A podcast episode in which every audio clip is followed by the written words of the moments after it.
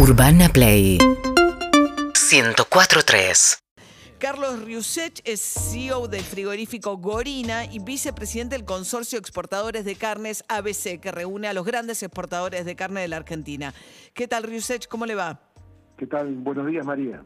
Bueno, a ver, finalmente hoy salió la medida en el boletín oficial, prohibición por 30 días de exportar.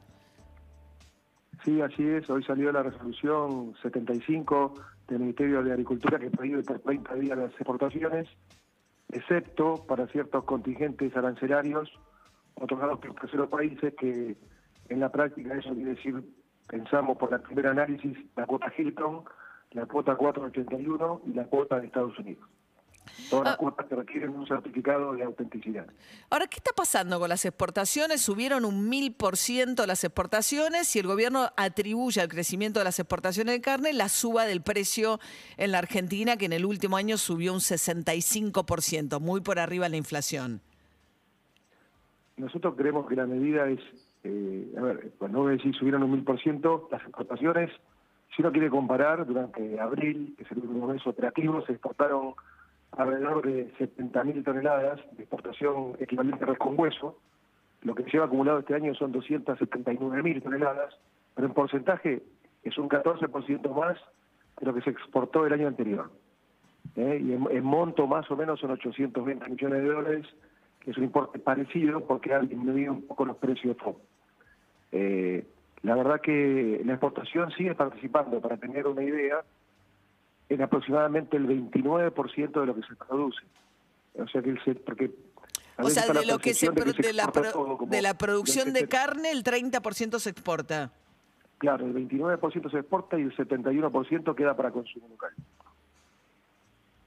Y entonces, No, nosotros pensamos, y, y entonces no, eso más o menos, digamos que nosotros creemos que la, los precios tienen su propia dinámica y la verdad que consideramos que eh, lo que se exporta por otra parte son mercaderías que no se consumen, no son de preferencia de consumo eh, del, del habitante argentino. Se suele exportar eh, vaca de todas las categorías, vaca conserva, vaca manufactura, vaca algo que se llama carnicera, un poco más encarnada, y los novillos pesados. ahora Lo la que se consume no- localmente son, son generalmente son novillitos y vaquillones livianos. Pero la vaca no es como perder la madre del asunto si se exportan la vaca. Es que generalmente la proporción mayor, eh, generalmente también están, vos tenés que pensar que las perderas nuevas después son las que quedan para nuevas madres. Sí. Entonces lo que se exporta generalmente, cuando uno habla de una vaca de conserva o una vaca de manufactura, son vacas que ya han cumplido su ciclo reproductivo. Pero No, no, no tienen- solamente se exporta vaca de conserva. No, no, no solamente, por supuesto. Porque ese es el punto, ¿no? ¿Cómo hacer para aumentar el la producción? Seguramente que sí, hay un punto que hay que estimular la producción.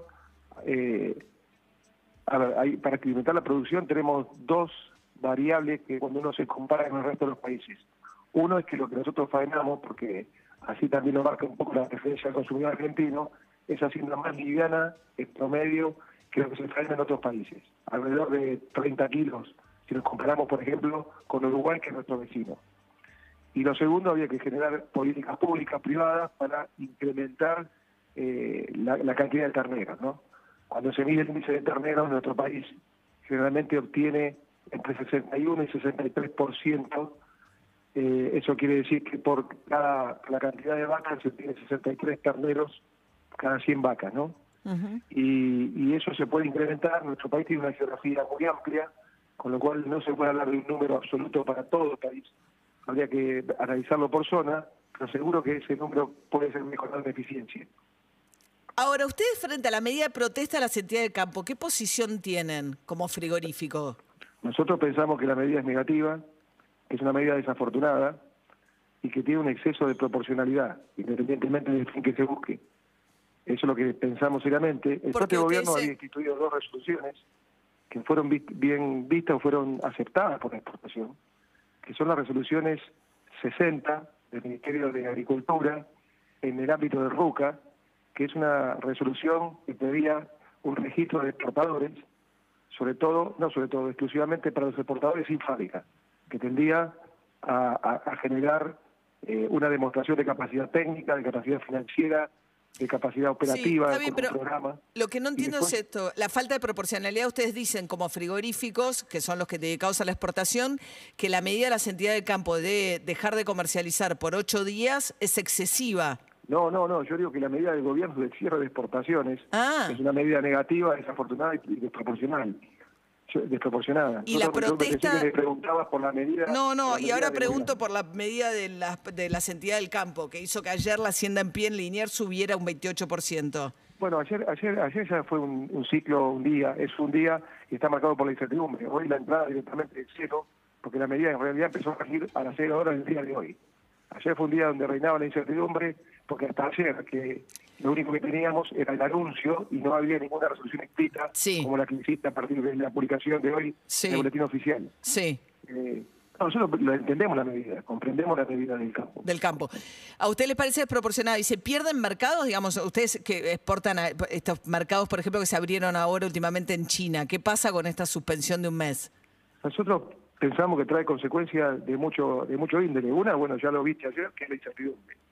Después esto trae problemas comerciales porque hay una pérdida de confianza hacia nosotros como proveedores, seguramente se va a registrar algún incumplimiento de contratos, hay temas también financieros para las compañías, eh, hay temas de empleo, que, por ahora no hay ninguna manifestación o muy puntuales, pero hay temas para el país por el ingreso de divisas, trae consecuencias, por supuesto que esta medida de cierre de exportaciones tiene consecuencias.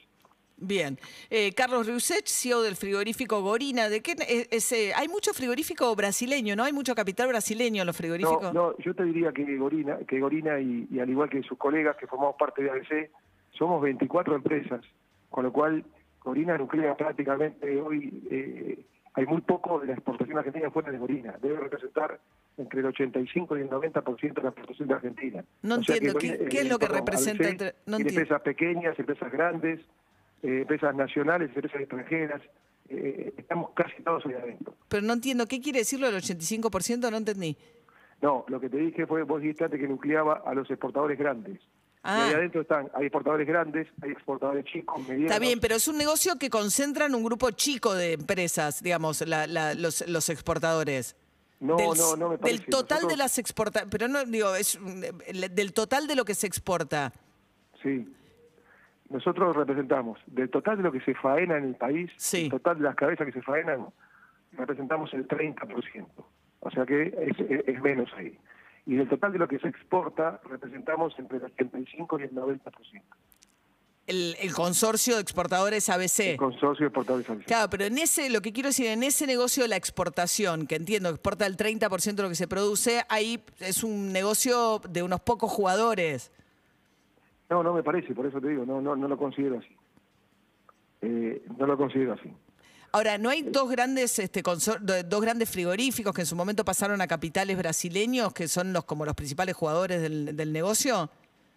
Eh, no, hay plantas importantes también locales, hay plantas muy importantes también. Hay grupos locales, eh, empresas de familia, empresas que pueden ser más pertenecientes a holding locales. Ah, es un comportamiento, por eso digo que los integrantes eh, eh, son de un espectro amplio, por eso te he explicado. que no es como el negocio de los granos. No, no, para nada. Para decirte un número más que va a ser representativo para la audiencia, ningún frigorífico, ningún frigorífico, hablemos de la faena, donde representamos el 30%, ninguna empresa tiene el 5% de la faena. Es un negocio totalmente atomizado. Está atomizado desde nuestro punto de vista, como está atomizada la producción, donde calculo que deben ser alrededor de 200.000 productores. ¿Están en contra o a favor de, terminar con el sistema de la venta de la media res, de la comercialización de la media res? Nosotros creemos que todo lo que contribuye a la modernización del consumo estamos a favor. Y estamos a favor del, cuarteo o del troceo, como dice la resolución.